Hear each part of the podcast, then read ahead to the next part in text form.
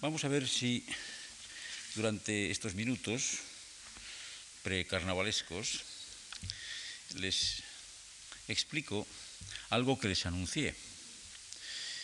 De qué manera una imagen, si ustedes lo prefieren, una ecuación metafórica, una equivalencia metafórica, como por ejemplo esa de que tanto les hablé el día pasado, que equipara la vida humana a un río, puede ser objeto no ya de transformaciones, variaciones dentro del mismo cauce lírico en que ha nacido, sino que puede traspasar las fronteras imprecisas de lo que muy convencionalmente llamamos géneros y convertirse en el eje vertebrador de una obra no lírica, sino narrativa. O dicho de otro modo más simple y menos pedante, como, eh, en efecto, una metáfora nacida eh, y, por así decir, desarrollada, consolidada y reforzada durante siglos en la lírica, puede sufrir una transformación narrativa y convertirse en un elemento nuclear de una obra novelesca. Para llegar a esto, me veré obligado a dar un largo rodeo. Espero que ustedes me perdonen este rodeo. Voy a tener que acercarme a la cuestión que me importa, dando vueltas en torno a ella, como los judíos en torno a Jericó. Pero eh, porque el camino recto no me parece en este caso el más adecuado. No se preocupen ustedes que de todos modos, aunque sea dando vueltas, llegaremos al final. A veces también es cierto que el camino recto, ese camino de la autopista, no es el más grato.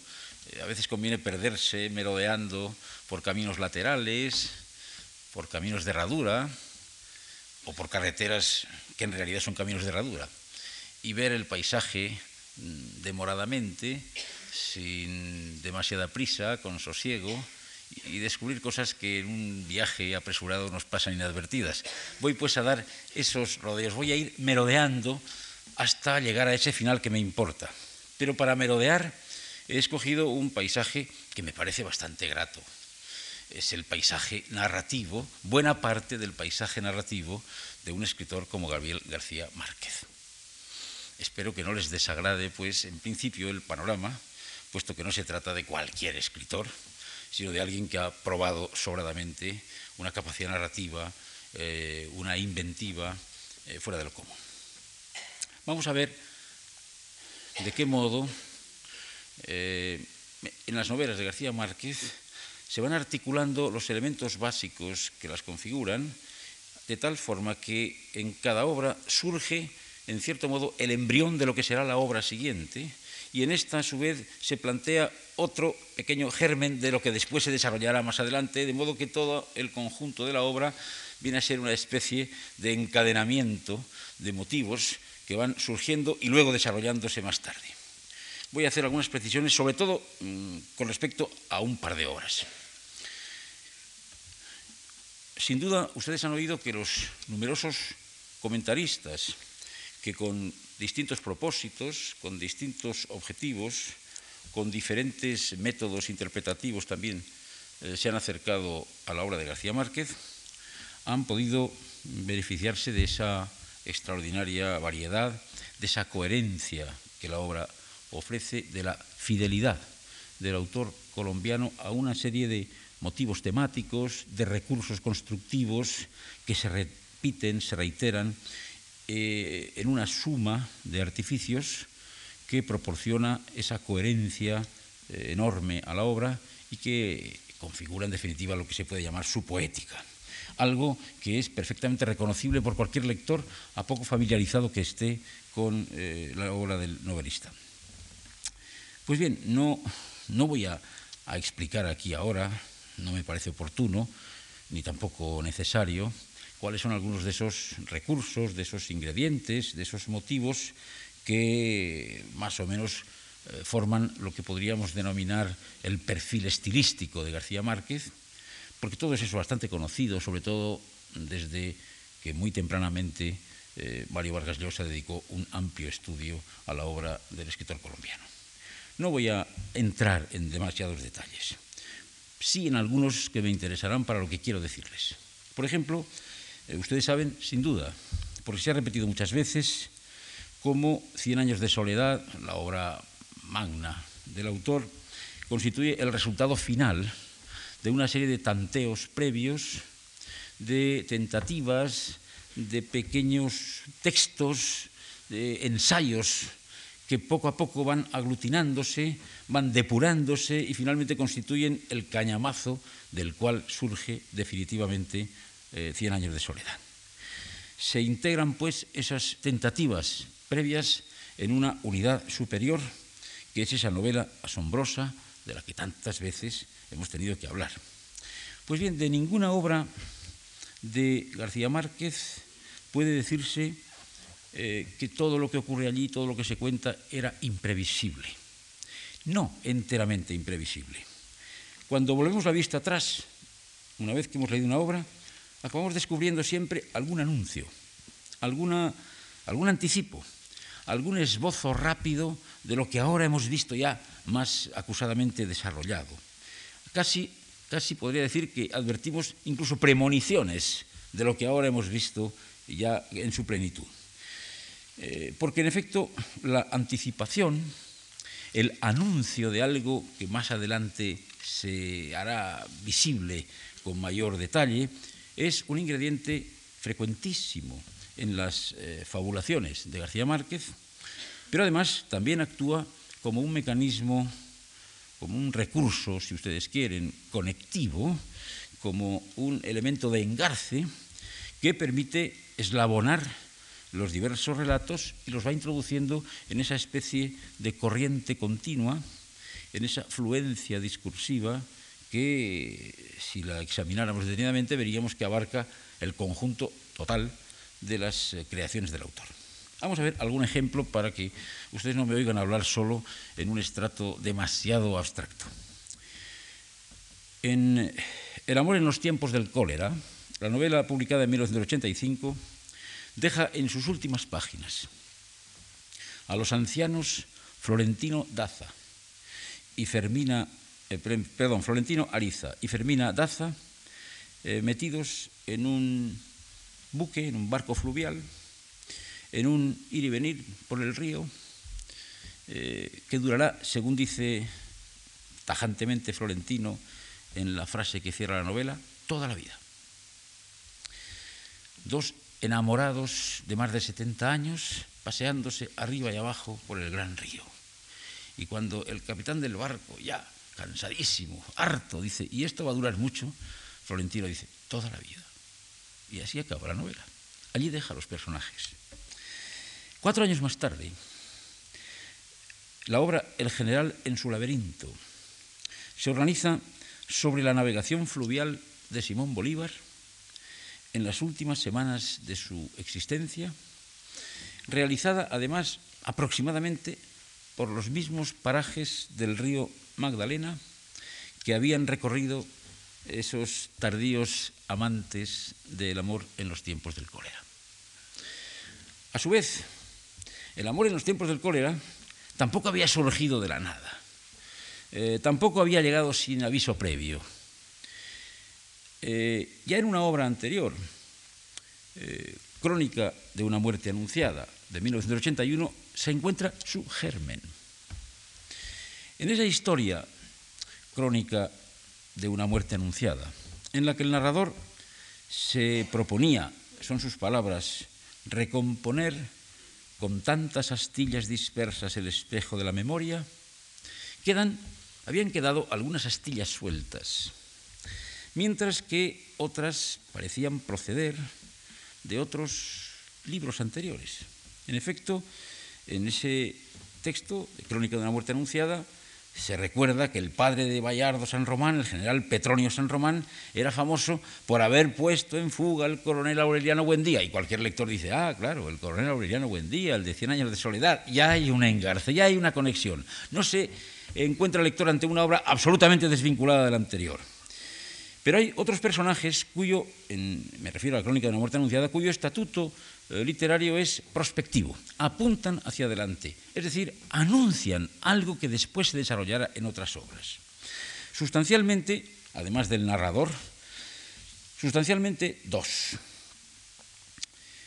Eh, Ángela Vicario y Bayardo San Román. Ángela Vicario y Bayardo San Román protagonizan esa historia dramática y hermosa a la vez, mm, según la cual Bayardo rechaza a su esposa, la devuelve a su familia inmediatamente después de la boda, porque descubre que no es virgen. Entonces a Bayardo eh, se lo llevan sus familiares y Ángela se refugia con su madre en una aldea del Caribe. Pero poco a poco sienten hacer dentro de ella un amor nuevo hacia ese marido distante, despectivo, y comienza a escribirle cartas. Cartas y cartas que nunca obtienen respuesta.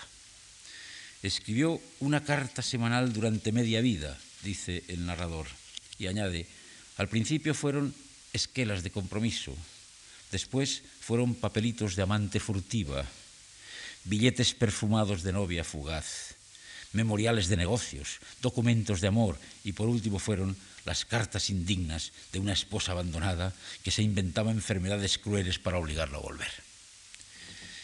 Un día de agosto, después de 20 años de cartas sin respuesta, Bayardo San Román aparece y dice, bueno, aquí estoy. Y el narrador anota muy escrupulosamente, Llevaba la maleta de la ropa para quedarse y otra maleta igual con casi dos mil cartas que ella le había escrito. Estaban ordenadas por sus fechas, en, en paquetes cosidos con cintas de colores y todas sin abrir. Esta historia de un amor rechazado, que sobrevive al tiempo, que sobrevive al olvido, y que se reanuda y se completa ya casi en la vejez de los personajes, esa historia secundaria de Crónica de una muerte anunciada es el germen del que brotará el amor en los tiempos del cólera. Así pues, en Crónica de una muerte anunciada se contiene el anuncio de otra crónica. Esta vez será la crónica de un amor. Pero no de un amor cualquiera, no de un sentimiento epidérmico, cutáneo, superficial, eh, perecedero, sino de un amor que vence al tiempo, de un amor que va mucho más allá que los años, que sobrevive al paso de los años y que incluso sobrevive a la muerte. Es un amor casi mítico, a pesar de que esa muerte se anuncie progresivamente a los enamorados, los rodee por todas partes en la navegación fluvial en que embotan sus vidas en, las últimas páginas de la novela. En realidad, el amor en los tiempos del cólera es una sublimación de esa historia del amor tardío y recuperado de Crónica de una muerte anunciada y también una nueva versión eh, enriquecida, agigantada, del omnia vincit amor, todas las cosas, el amor vence todas las cosas de Virgilio en las bucólicas, una transformación de esa fórmula de Virgilio y además mezclada con el tópico del amor que triunfa sobre la muerte. Pero no olvidemos que la particularidad de la novela es que este amor que está ahí, oculto, latente, sin realizarse durante tantos años, finalmente acaba realizándose, es decir, perdura, no muere gracias a la escritura. Porque Ángela Vicario ha escrito en Crónica de una muerte anunciada casi dos mil cartas en 20 años. En cuanto a Florentino Ariza, el eterno enamorado de la otra novela, del amor en los tiempos del cólera, es autor de infinitas cartas de amor dirigidas a Fermina Daza, en su relación juvenil, rota cuando Fermina se casa con un médico, con el doctor Juvenal Urbino, como cuando reanudan esa relación medio siglo más tarde, viuda ya Fermina. Muchísimas cartas. Incluso en ese largo intermedio en que Florentino ya no escribe cartas dirigidas a Fermina, las escribe para otros. Es decir, que instintivamente la escritura es un asidero al que Florentino se aferra para conjurar el paso del tiempo. Es una garantía de perduración. Ya saben ustedes que gracias a la escritura lo escrito permanece, mientras lo que no se escribe se desvanece. Scripta manent, y aquí también hay una realización de eso, una realización naturalmente eh, narrativa, no está dicho en ningún momento de la novela. Así que Florentino es el hombre cuyo amor perdura, el hombre que resiste más años de vida gracias a la escritura. En cambio, su rival, el que le arrebató a la mujer amada, el doctor Juvenal Urbino, eh, permanece, voy a decirlo de una manera muy tajante, en lo que podemos entender como los dominios de la oralidad. Es curioso, porque ni en sus relaciones de noviazgo con Fermina, ni en los dos años de separación que hay entre ellos durante su vida matrimonial, se dice que haya escrito carta alguna. No sabemos que jamás escribiera una línea el doctor Juvenal Urbino. Por eso digo que es un ser que se mantiene en, los límites de la, o en el estrato puro de la oralidad. Es significativo, sin embargo, que la mayor proeza del doctor Juvenal Urbino consista en haber enseñado a un loro a hablar en francés como un académico. A hablar. Hombre, sería ya el colmo que le hubiera enseñado a escribir. Pero en fin, eh, se insiste en eso. E incluso eh, que haya conseguido hacerle aprender, dice el narrador, el acompañamiento de la misa en latín y algunos trozos escogidos del Evangelio según San Mateo.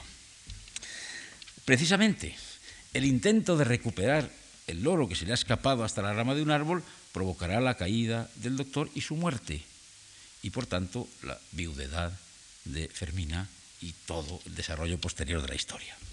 En realidad, los rasgos caracterizadores que el narrador acumula sobre estos dos hombres, el doctor Urbino y Florentino Ariza, los dos hombres de la vida de Fermina Daza, los dos hombres que se enamoraron de Fermina Daza, se basa en una técnica de contrastes. El doctor es un soltero apetecido, ha estudiado en París, eh, es de familia distinguida, viste con elegancia. Estoy hablando del doctor joven, cuando todavía es soltero cuando eh, coincide con Florentino en sus aspiraciones a conseguir a Fermina. En cambio, Florentino es hijo natural, tiene un aspecto escuálido, es miope, no tiene más que un traje que su madre se esfuerza en que parezca siempre nuevo, con esas eh, infinitas artimañas que las madres de antes tenían para hacer que los trajes durasen casi eternamente. Y, en definitiva, mm, no parece que sea un contrincante peligroso.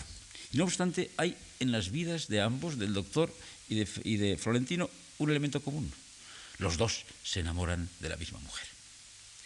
Los dos se enamoran de Fermina Daza.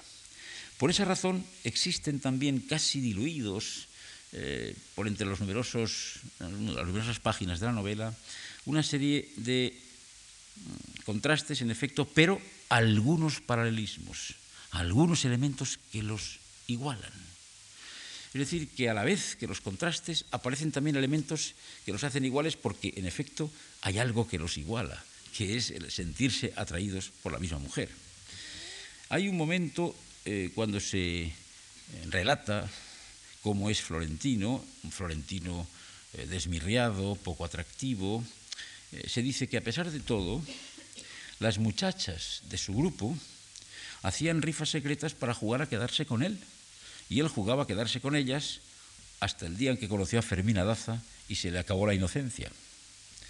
Y en otro lugar muy distante de la novela, cuando se habla de la juventud del doctor Urbino y de su fortuna y de su carácter atractivo, el narrador dice, las muchachas de su medio hacían rifas secretas para jugar a quedarse con él, y él jugaba también a quedarse con ellas, pero logró mantenerse en estado de gracia intacto y tentador hasta que sucumbió sin resistencia a los encantos plebeyos de Fermina Daza.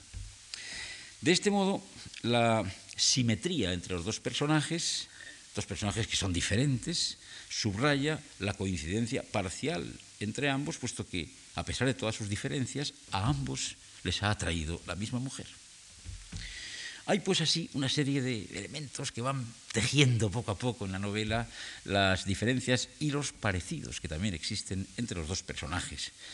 Eh, finalmente, ustedes saben muy bien que será el doctor, es decir, eh, la riqueza, la distinción, la elegancia, el brillo aparente, quien consiga el amor de Fermina, pero corresponde a Florentino, que es el sentimiento, la profundidad, todo lo que se manifiesta además en su escritura, mm, recuperar una posición privilegiada después de haber sobrevivido al doctor. Quien perdura es el que escribe. Esto es lo que dice la novela, no lo dice así, naturalmente, esto es lo que se lee en la novela. Pues bien, esto también se encontraba anticipado, como ustedes han podido advertir en Crónica de una muerte anunciada, donde Ángela Picario, repudiada inicialmente por Bayardo San Román, escribe incesantemente cartas que incluso sin haber sido leídas le devuelven a su marido 20 años más tarde. El que triunfa es el que escribe. Y no son estos los únicos anticipos del amor en los tiempos del cólera que hay en la novela anterior. Hay otros. La historia de Ángela Vicario, incluso en esa forma embrionaria que tiene en Crónica de una muerte anunciada, se apoya en ese motivo básico del amor que sobrepasa la muerte, que triunfa sobre la muerte. En efecto, mm, después de tantos años, eh, Ángela Vicario podrá realizar un amor que no pudo ser con Bayardo San Román.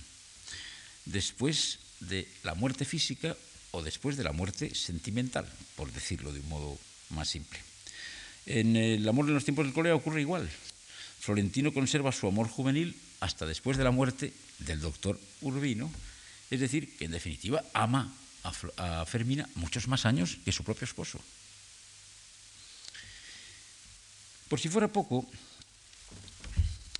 la navegación de los enamorados esos enamorados de setenta y tantos años eh, que se embarcan en el barco Nueva Fidelidad y van navegando por el río en medio de innumerables muertos, dice el narrador, que pasaban flotando hacia el mar, procedentes de alguna guerra oculta, lejana, terrible, desconocida, de la que no sabemos nada solamente intuimos que seguramente existe, porque siempre hay alguna guerra en algún sitio, así como el acto posterior de izar la bandera amarilla, que es signo de que hay epidemia a bordo, cuando que, los que en realidad ocupan el barco son dos enamorados en un insólito y sorprendente y tardío viaje de bodas, son acciones que sirven para plasmar en forma narrativa el tópico que hace del amor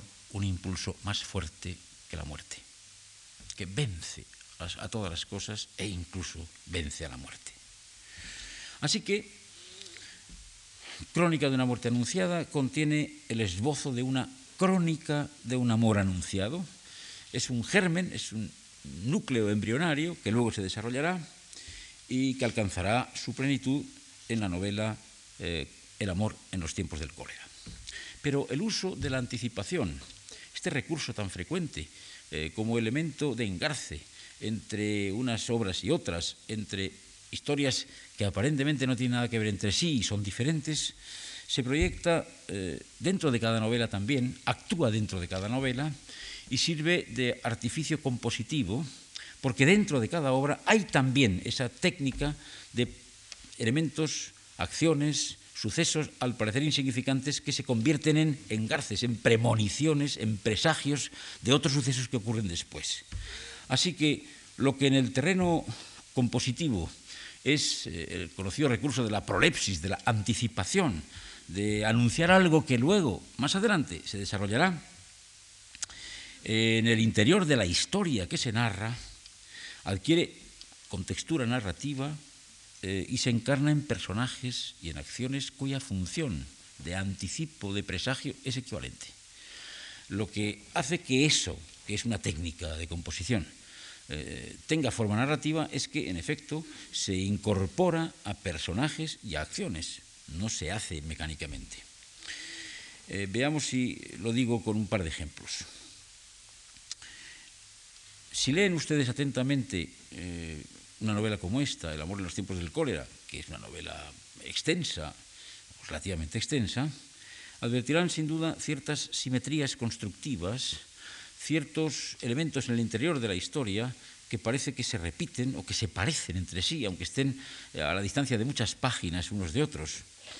Eh, por ejemplo, El amor en los tiempos del cólera empieza con la visita del doctor Urbino al cadáver de su viejo amigo Jeremía de Saint-Amour, que es un fotógrafo que se ha suicidado y se prolonga después con la entrevista entre el doctor y la mujer que compartió secretamente muchos años de vida con el difunto, casi 20 años. Convertida súbitamente en una viuda sin casar, la mulata mm, expone sus propósitos al doctor. No iba a derramar, dice, una lágrima, no iba a malgastar el resto de sus años eh, cociéndose a fuego lento en el caldo de las larvas de la memoria, eh, no iba a, sepultar, eh, a sepultarse en vida, a coser su mortaja dentro de estas cuatro paredes, como era tan bien visto que lo hicieron las viudas nativas. Y en esa misma secuencia, en esa misma secuencia se cuenta cómo muere el doctor Urbino y deja una viuda.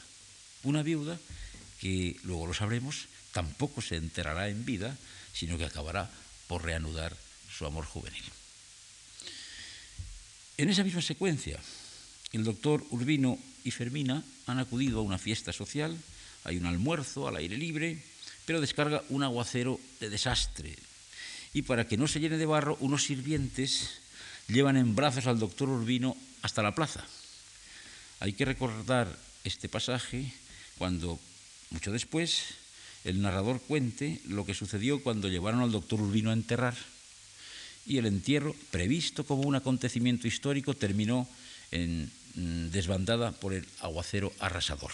Cuando llevaban el cadáver del doctor Urbino empezó a llover un aguacero tremendo es evidentemente el desarrollo de algo que estaba anticipado, porque en vida al doctor Rubino le ocurrió algo parecido, tuvieron que llevarlo.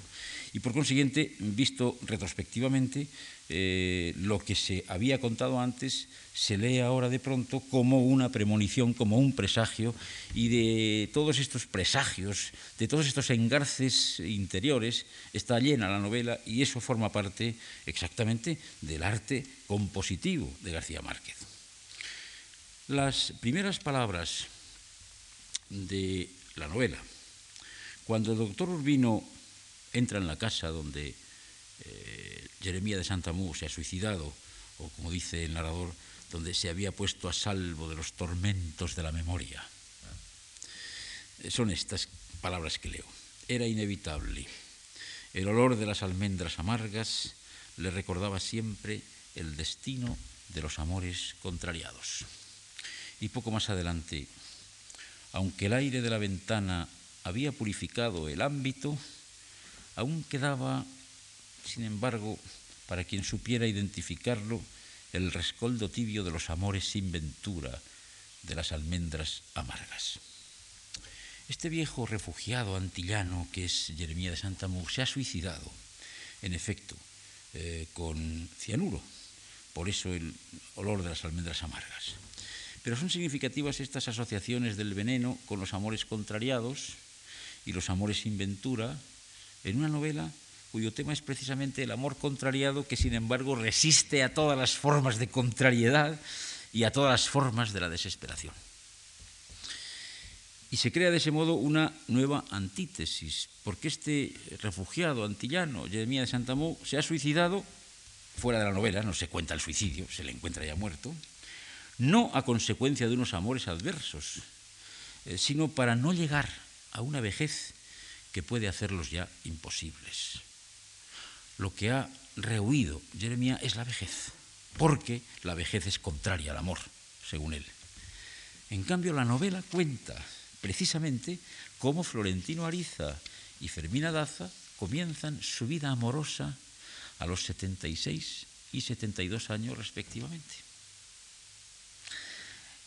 contradiciendo de ese modo la idea de que la vejez es contraria al amor, razón por la cual se había producido el suicidio del viejo refugiado antillano. Así que una densa red de simetrías, contrastes, presagios, recubre por completo la obra, le proporciona una urdimbre verdaderamente compleja y una enorme solidez estructural. Y eh, me permito advertir que cuando digo estructural, no me refiero solo a la disposición del relato, no me refiero solo a lo que es estrictamente la novela, el discurso, como les decía el otro día, sino a los estratos significativos más profundos, eh, como luego trataré de, de apuntarles.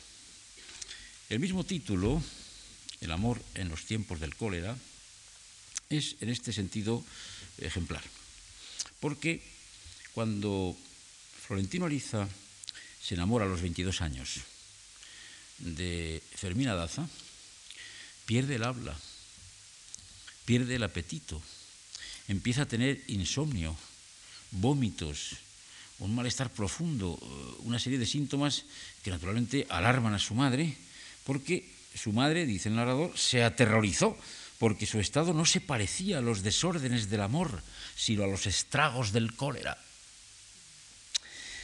Su padrino, un viejo homeópata, comprueba que Florentino tiene el pulso tenue, la respiración arenosa y los sudores pálidos de los moribundos, porque, dice su tío, los síntomas del amor son los mismos que los del cólera. Pues bien, en las tres últimas páginas de la novela, Florentino Ariza decide seguir con ella en el barco fluvial, arriba y abajo, solo con Fermina, sin admitir pasajeros ni carga, y para ello, para conseguirlo, tiene que enarbolar, como les he dicho, si no recuerdo mal hace un rato, la bandera amarilla que indica que hay cólera a bordo. Eh, en cierto modo lo hay, si pensamos que lo que hay a bordo, lo que el barco alberga en ese momento, son dos enamorados en trance de descubrirse mutuamente. Es imposible eh, dar cuenta, sin que ustedes se enojen, de la enorme cantidad de detalles de esta naturaleza y, de detalles afines, algunos son minúsculos y que revelan esta especie de mecanismo de relojería, esta extraordinaria precisión con que se ha ido construyendo la novela. Y me interesa eh, hacer hincapié en ello, aunque salte a la torera muchísimos ejemplos posibles, por no cansarles, porque esto es una táctica que me permitirá reforzar lo que querré decirles al final, cuando lleguemos al final de este merodeo. Eh, les apuntaré algún detalle más. Si el amor de Fermina y de Florentino se consuma en el viaje fluvial a los 76 y 72 años, no lo olviden, en ese viaje con que se cierra la obra, habría que señalar que la primera experiencia sexual de Florentino, en contra de sus deseos, que eran exactamente los de mantenerse virgen hasta conseguir a Fermina. Pero en en contra de sus deseos, sucede en un viaje fluvial, cuando eh, una desconocida lo arrastra a la oscuridad de un camarote, en la secuencia tercera de la novela. Y hay mucho más tarde un encuentro en el camarote de un buque en reparación con una amante ocasional también en el camarote de un buque, aunque esta vez no navega el buque, eh, una amante ocasional que después es degollada por su marido.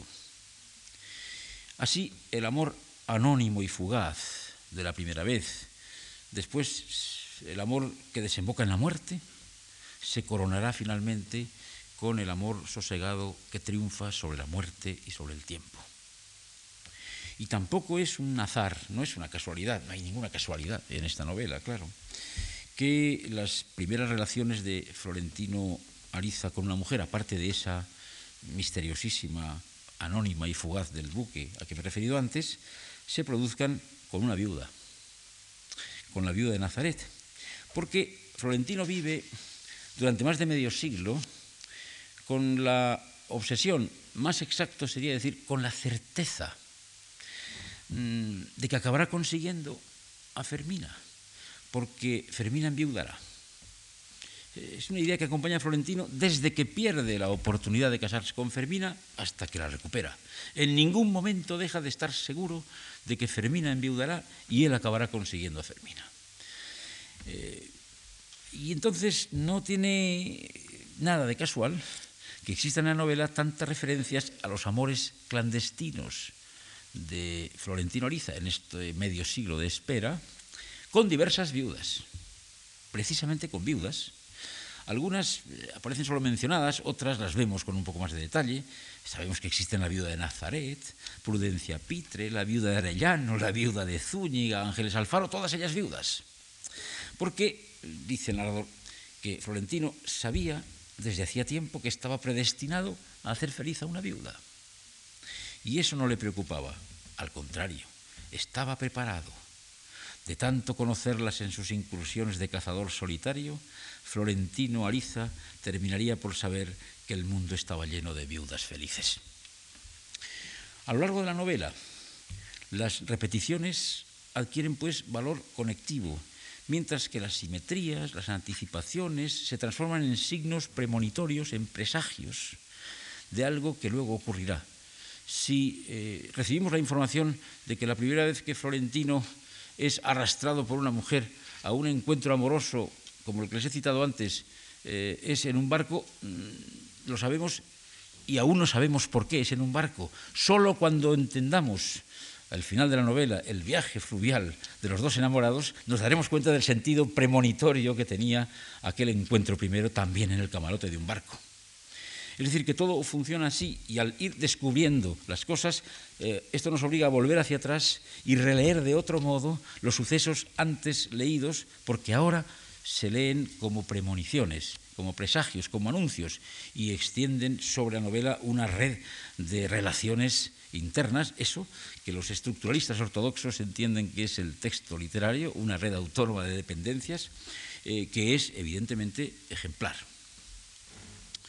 Ahora, todo esto, todo esto es, casi les diría a ustedes, de menor cuantía, si lo comparamos con la capacidad generativa del texto. Es decir, con eh, ese fenómeno especial eh, por el cual en el desarrollo del texto los elementos de la historia y los elementos del discurso, es decir, de la realización de esa historia en una novela determinada, alcanzan una trabazón, una solidaridad, eh, que es algo inequívoco de las creaciones perdurables. Aquí no ocurre como ocurre casi siempre que la historia va por un lado y el discurso por otro. Aquí son la misma cosa. Está tan estrechamente unida una a la otra que no hay modo de encontrar fisuras. Y esto solo ocurre en las grandes novelas. Como es habitual, este fenómeno, que es un fenómeno de, estoy hablando de, eh, amor en los tiempos del cólera, se percibe mejor si lo contemplamos como si nos subiéramos a un promontorio desde la novela siguiente desde el general en su laberinto. Llegamos al general en su laberinto y contemplamos así, con cierta perspectiva, la novela anterior, que es El amor del tiempo del cólera, y entonces esto se ve muy bien. También Bolívar, que es el personaje, Simón Bolívar, eh, como Ángela Vicario o como Florentino Ariza, escribió o dictó, es igual para el caso, muchas cartas en su vida. Eh, quizá se supone, más de 10.000 cartas. Sin embargo, ese viaje final por el río Magdalena es la etapa menos documentada de su biografía. Eh, el propio García Márquez, que para escribir ese libro sobre Bolívar, que es el general en su laberinto, se documentó eh, muy concienzudamente, reconoce que para ese tramo final de la vida de Bolívar apenas hay documentación eh, que pueda tener seguridad, crédito y que ofrezca garantía. Eh, en ese tiempo Bolívar solo escribió tres o cuatro cartas. De modo que cuando la escritura cesa, el personaje se hace borroso, opaco. Y en cuanto la escritura aumenta, el personaje se desaparece con todos sus contornos perfectamente nítidos. Eh, la escritura es, pues, algo que permite perdurar la figura del personaje y la falta de escritura lo emborrona, lo hace opaco o sencillamente lo oculta. En efecto, eh, aquí contamos con un Bolívar que fue además un personaje histórico. No se trata de esas criaturas de ficción, de otras novelas. Eh, sabemos que no existió Florentín Bariza, que no existió Fermín Daza, o que no existieron con esos nombres, o no sabemos que existieran, pero sabemos que sí existió Simón Bolívar, y además conocemos pues, muy, muy pormenorizadamente su vida y sus escritos y todo tipo de acciones, casi, casi mejor que las de personajes que tenemos cerca. Eh, ahora bien, eh, además de personaje histórico, Bolívar ingresa en la novela El general en su laberinto como un personaje de ficción. Aquí se produce uno de esos hechos sobre los cuales tendría que detenerme, pero no lo voy a hacer porque si no, no nos daría tiempo a continuar, pero algo hay que decir, y que ocurren con frecuencia en la narrativa, y es que mm, pueden aparecer personajes que realmente han existido en una novela. Pero el hecho de entrar en una novela junto con otros personajes que nunca existieron, diciendo tal vez palabras que tampoco han dicho nunca, o no todas, los ficcionaliza inmediatamente, los hace entes de ficción.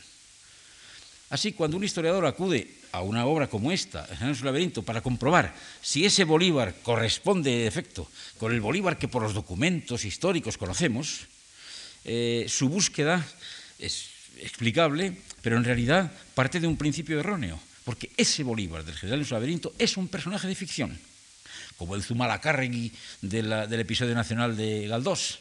Es un personaje de ficción, aunque haya existido un Zumalacárregui muy parecido en la historia. Pero cuando ingresa en el orbe ficcional y se relaciona con personajes eh, que nunca existieron, automáticamente se tiñe del mismo carácter ficticio que los demás. De manera que no sirve acudir a la novela histórica o a la novela que tiene personajes históricos, como en este caso, intentando encontrar eh, el mérito, el valor de la novela en su fidelidad a los hechos históricos, porque esos hechos históricos están ahí como un telón de fondo, que pueden ser aprovechados, en efecto, pero que en cuanto ingresan en la novela se convierten en hechos propios de la ficción. Se hacen exactamente tan ficcionales como los demás. Por eso el acercamiento del historiador y el acercamiento del lector sin pretensiones históricas son tan divergentes a veces cuando se trata de obras de esta naturaleza.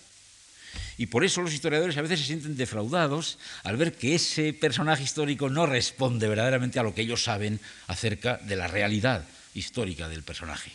Claro que no responde. Es que no es ese personaje, aunque se llame igual y aunque se parezca a aquel que existió. Bolívar fue un personaje histórico.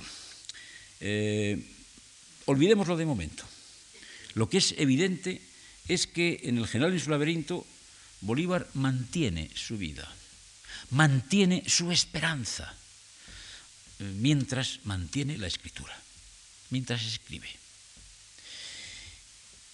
O quizá gracias a que escribe, no sé muy bien, como en los casos de Florentino, de Ángela Vicario, eh, hay esperanza mientras hay escritura, no mientras hay vida, sino mientras hay escritura.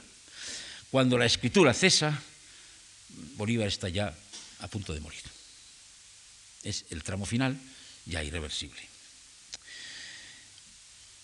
En efecto, esta identificación entre escritura y perduración, entre escritura y vida, que es una forma especial de ver las cosas por parte de un escritor, naturalmente, hay que tenerla en cuenta y además hay que unirla a un dato mm, ciertamente histórico en este caso, pero que constituye además algo fundamental, nuclear, es el meollo de la novela general en su laberinto.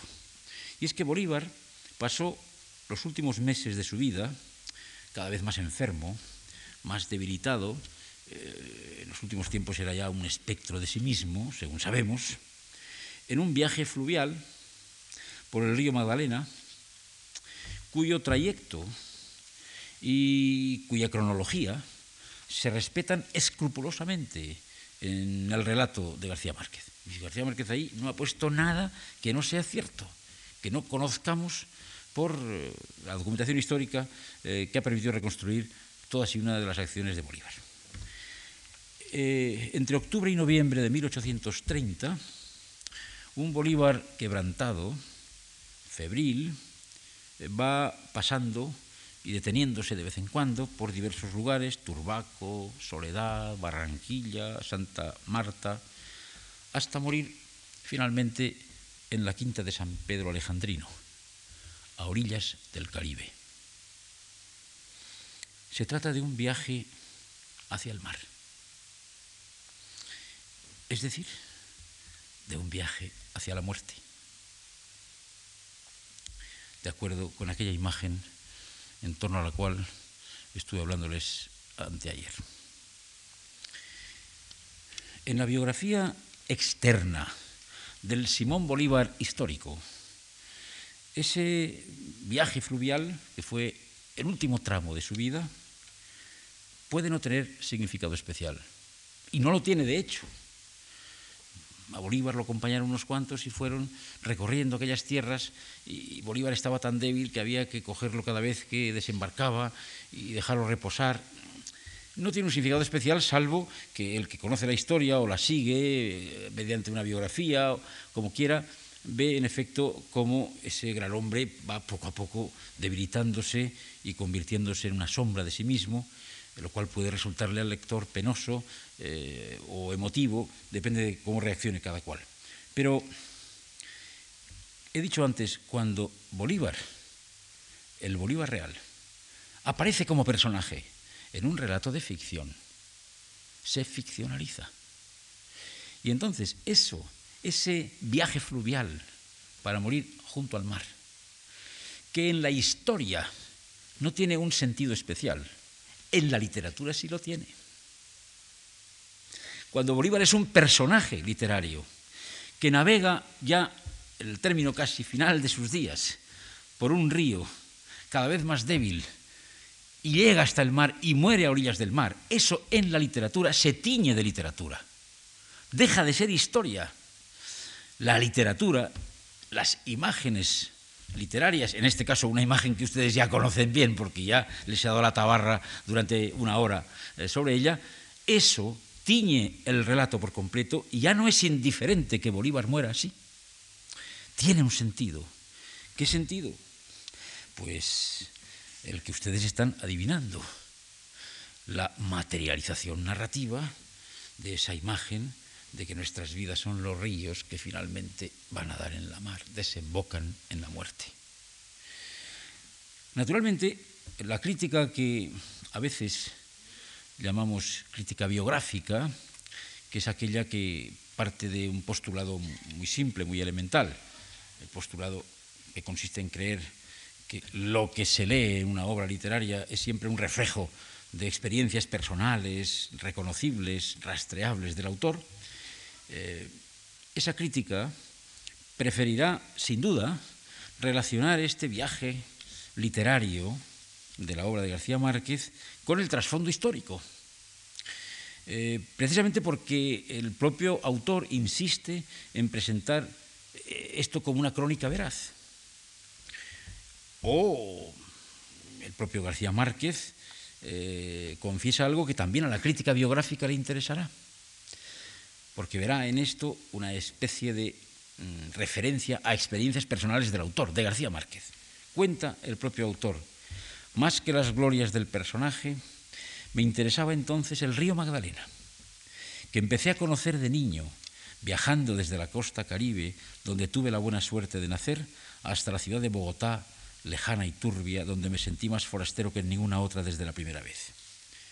En mis años de estudiante lo recorrí once veces en sus dos sentidos, en aquellos buques de vapor que salían de los astilleros del Mississippi, condenados a la nostalgia y con una vocación mítica que ningún escritor podría resistir.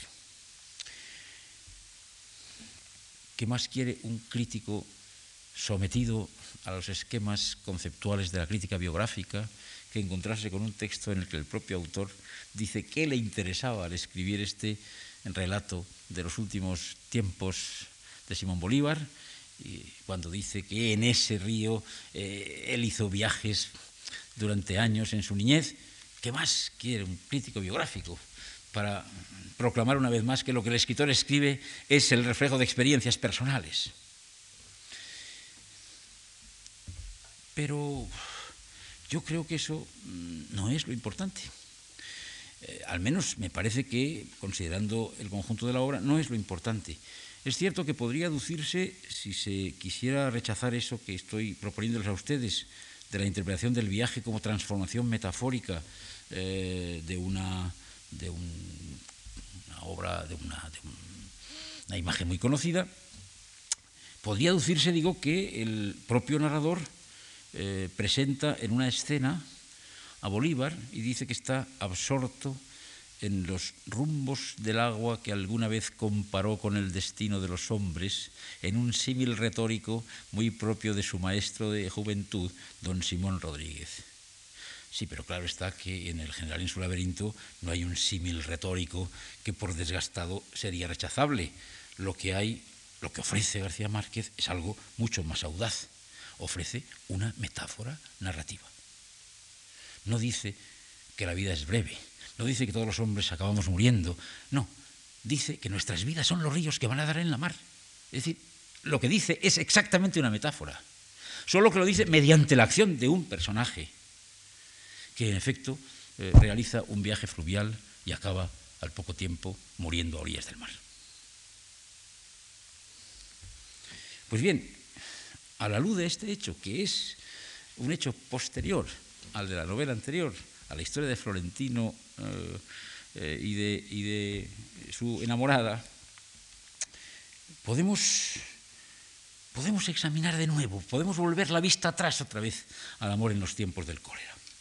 Sobre todo a esa portentosa secuencia final eh, de imposible olvido. Fermina Daza y Florentino Ariza navegan por el río Magdalena. Navegan al a bordo del buque Nueva Felicidad, un hombre eh, perfectamente pensado para la ocasión.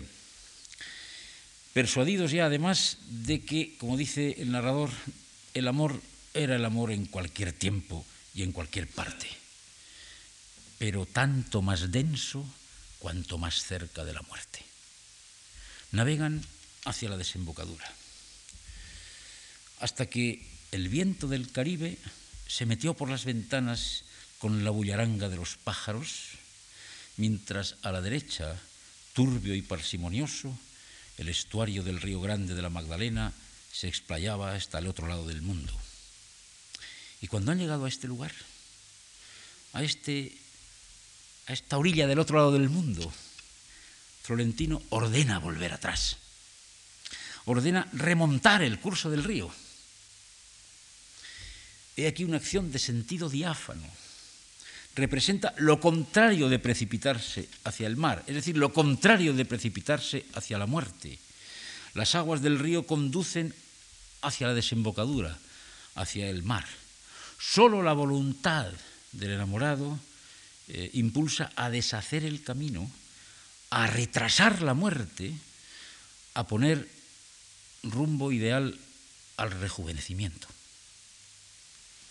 Pero esto es lo que Florentino ha hecho toda su vida, durante los 53 años, 7 meses y 11 días en que ha esperado reunirse finalmente con Fermina Daza.